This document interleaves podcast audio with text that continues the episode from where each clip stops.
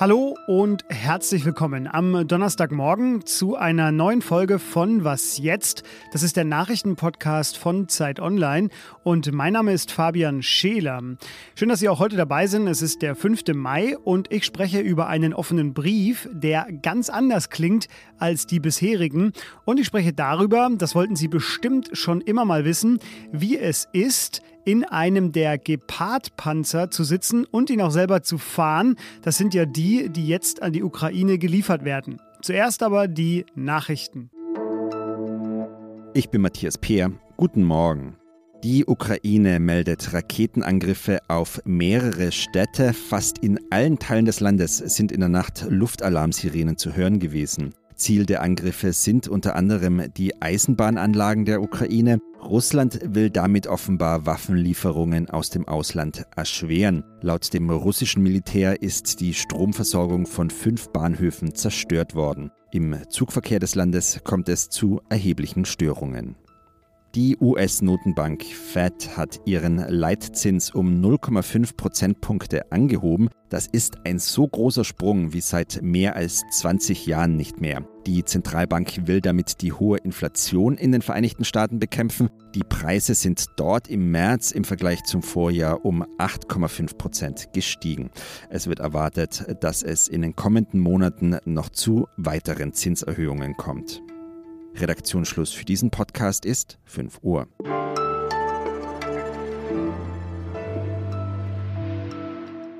Die Debatte über die deutsche Rolle im Krieg gegen die Ukraine wurde zuletzt verstärkt über das Format des offenen Briefes ausgetragen. Ich weiß nicht, ob Sie das gesehen haben, aber in der Emma erschien ein, nun ja, wie soll ich es sagen, angeblicher Aufruf zur Besonnenheit versehen mit einer Warnung vor dem Dritten Weltkrieg. Ich möchte jetzt gar nicht näher darauf eingehen. Sie finden den selber, wenn Sie danach suchen. Ich persönlich fand einige der Argumente dort sehr schwer nachvollziehbar. Umso mehr freue ich mich aber, dass heute Ralf Füchs mein Gast ist. Hallo, Herr Füchs. Hallo, guten Tag. Ralf Füchs hat 21 Jahre lang die grüne nahe Heinrich-Böll-Stiftung geleitet und dann das Zentrum für liberale Moderne mitgegründet. Das ist ein ja, politischer Think Tank, äh, der sich der liberalen Demokratie verschrieben hat. Und Ralf Füchs, deswegen ist er heute hier, hat in der neuen Zeit gemeinsam mit unter anderem Sabine Leuthäuser-Schnarrenberger, Wiegald Bonig, Matthias Döpfner, Karl Schlögel und einigen anderen einen äh, offenen Brief initiiert, sozusagen offener Brief 2, kann man eigentlich sagen, in dem kontinuierliche Waffenlieferungen an die Ukraine gefordert werden. Also ein ganz anderer Tonfall. Und deshalb möchte ich mit Herrn Füchs heute darüber reden. Herr Füchs, ein bewusstes Gegenstatement zum in der Emma erschienenen offenen Brief oder wie muss ich das verstehen? Ja, schon. Natürlich ist das auch eine Reaktion auf diesen offenen Brief, der im Grunde fordert, die Ukraine im Regen stehen zu lassen. Und das wollten wir jetzt doch nicht äh, als alleiniges Statement der Zivilgesellschaft und äh, sagen der Kultur- und Wissenschaftsszene in Deutschland im Raum stehen lassen. Und deshalb haben wir jetzt mal eine Gegenposition formuliert. Also wir arbeiten uns jetzt nicht an diesem äh, Emma-Pamphlet ab, sondern ähm, machen deutlich, warum dieser Krieg in der Ukraine auch unsere Sache ist, dass es da auch um unsere Sicherheit und um die Zukunft des demokratischen Europas geht und dass wir der Ukraine verpflichtet sind, alles zu tun, damit sie diesen russischen Angriff standhalten kann und ihre Unabhängigkeit, ihre Freiheit und ihre territoriale Integrität verteidigen kann. Zentrales Argument bei Ihnen ist ja weiterhin Waffen, sogar mehr als bisher, an die Ukraine zu liefern, also an eine Kriegspartei. Warum ist das denn richtig aus Ihrer Sicht?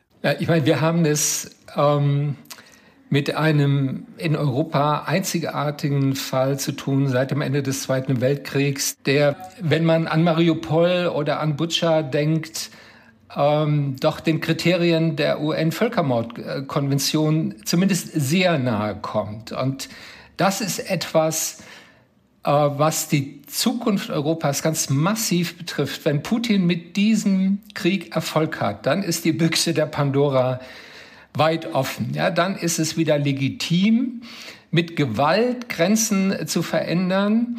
Und dann herrscht das Recht des Stärkeren äh, über die Herrschaft des Rechts. Und äh, deshalb ist das im nationalen Interesse Deutschlands und im Interesse der Europäischen Union, dass Putin diesen Krieg nicht gewinnt. Der, sage ich mal, erste offene Brief, auf den Sie sich ja quasi jetzt direkt beziehen mit Ihrem eigenen offenen Brief, der warnt ja vor einem, ja wie auch immer gearteten Dritten Weltkrieg oder sogar vor einem atomaren Schlag Russlands. Haben Sie denn davor gar keine Sorge?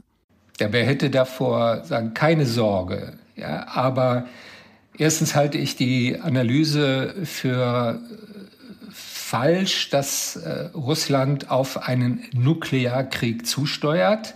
Ja, Im Kreml haben wir es nicht mit einer Bande von Selbstmordattentätern zu tun, die darauf scharf sind, äh, sich selbst und die ganze Welt in die Luft zu sprengen, sondern die testen sehr kühl aus, wie weit sie gehen können, ohne auf entschiedene Gegenwehr des Westens äh, zu treffen. Und das zweite Argument ist, dass wenn wir vor der Drohung eines Atomkriegs zurückweichen, und die Ukraine jetzt im Stich lassen, dann überlassen wir die Eskalationsdominanz vollständig Putin. Dann hat er es in der Hand, wie er den Krieg eskaliert, ob er ihn möglicherweise auch gegen Litauen äh, oder gegen Georgien oder gegen Moldau sagt, erweitert. Ja? Gegen die Drohung eines Atomkriegs hilft nur Abschreckung. Das sagt Ralf Füchs. Äh, Ralf Füchs war selbst auch noch Ende März in der Ukraine und ich habe es auch schon gesagt, das Zentrum für liberale Moderne bietet sehr, sehr viele weitere Analysen, um zu verstehen, was in der Ukraine eigentlich gerade passiert. Schauen Sie da mal rein. Herr Füchs, ich danke Ihnen sehr, dass Sie heute hier zu Gast waren. Ich bedanke mich.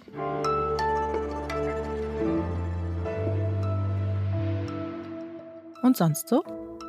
Leider häufen sich ja aus der Ukraine die Geschichten, von russischen Besatzern, die ja plündern, Sachen nach Hause schicken, gestohlene Sachen nach Hause schicken und äh, sich dabei noch nicht mal schämen. Jetzt gibt es zumindest eine Geschichte, die so ein bisschen, naja, eine Mischung aus kurios und äh, Hoffnung machend ist.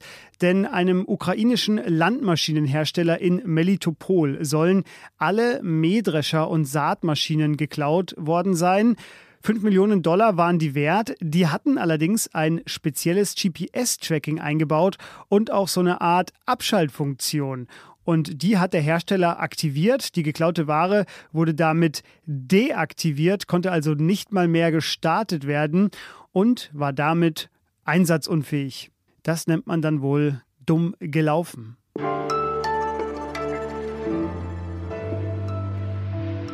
Gerade haben wir ja schon über Waffenlieferungen gesprochen. Jetzt wollen wir mal hören, wie sich eine dieser in Rede stehenden Waffen anfühlt. Das klingt jetzt vielleicht erstmal ein bisschen skurril, aber es trägt vielleicht ja zu einem besseren Verständnis für diesen Krieg bei. Meine Zeitkollegin Anna Meyer, die hatte nämlich die Chance, einen ausrangierten Gepard-Panzerprobe zu fahren. Es ist, das ist wichtig zu betonen, ein Vorgänger von der Version, die jetzt an die Ukraine geliefert werden. Der Gepard heißt offiziell Flugabwehrkanonenpanzer. Im Bundeswehrsprech dann Flak PZ. Ich war nicht beim Bund, ich hoffe, ich habe es richtig ausgesprochen.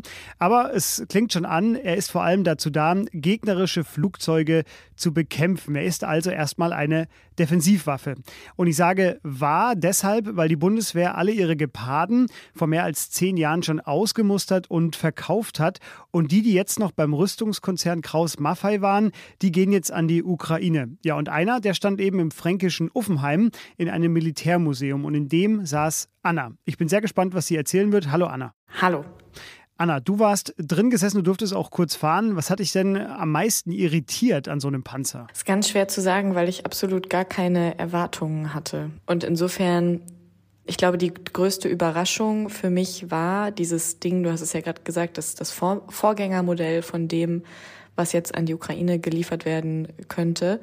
Das kann wahnsinnig viel. Also die Technik, die da drin steckt, obwohl sie analog ist, ist extrem beeindruckend. Und das war wahrscheinlich das, was ich am ja, nicht irritierendsten, aber verrücktesten fand. Die wurden so ein bisschen die Grundfunktionen gezeigt äh, und du hast das alles sehr schön dann äh, beschrieben. Äh, meine Frage natürlich, könnte ich da jetzt auch morgen einsteigen und damit losfahren? Ja und nein. Also dieser Panzer hat ja zwei Teile. Äh, einmal das Fahrgestell, das unten ist, und dann in diesem Fahrgestell steckt quasi der Turm.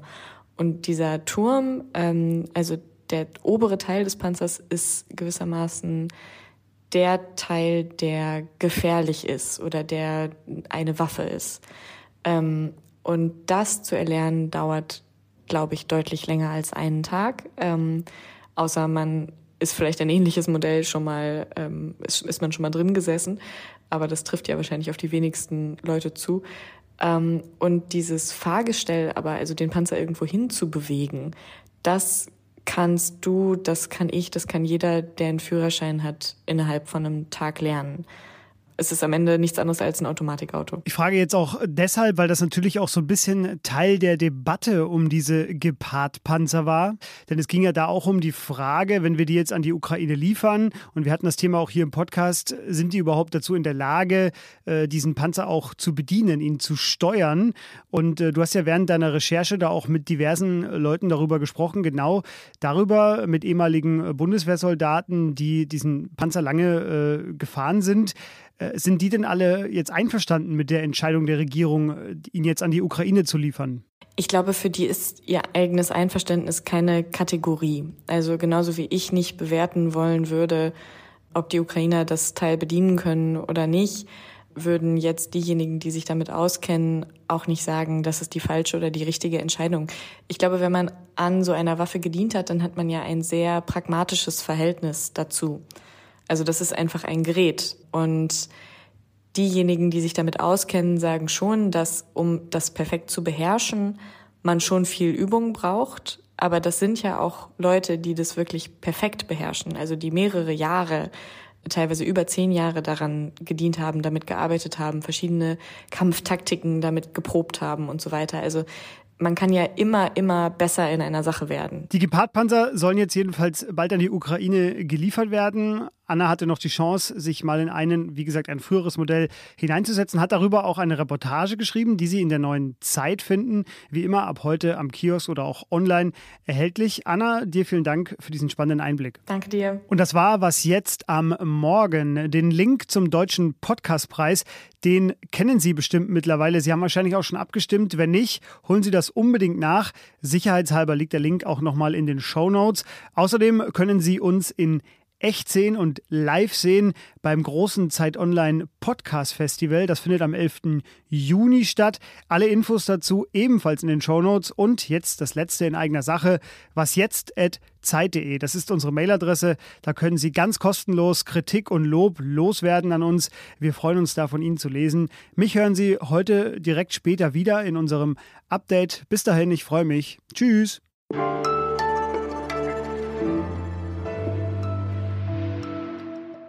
Jut, bis gleich. Äh, bis gleich. Quatsch. bis gleich nach deiner Anmoderation. Ja, genau. So ähnlich meinte ich das. Ähm, okay.